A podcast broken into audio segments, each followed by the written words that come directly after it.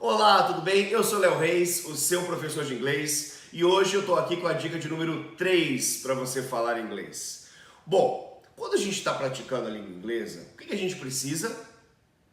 De um interlocutor. Eu vou falar inglês com quem? Eu preciso de alguém ali comigo para que essa pessoa possa apontar os erros, dar algumas dicas gramaticais, né? Algumas dicas de pronúncia. Então é importantíssimo que você tenha uma pessoa para praticar inglês. Seja, esteja você aqui nos Estados Unidos ou no Brasil, tá bom? Essa pessoa pode ser um amigo, né? Pode ser um professor de inglês, pode ser um professor particular, pode ser a sua aula de inglês que você vai aí duas vezes por semana, três vezes por semana, né? Pode ser um curso online, mas que você precisa, você tem que ter uma pessoa ali para estar tá te ajudando a falar a língua, ok? Então procure o seu amigo para praticar a língua inglesa, tá bom? É isso aí, gente. Até a próxima. Tchau, pessoal.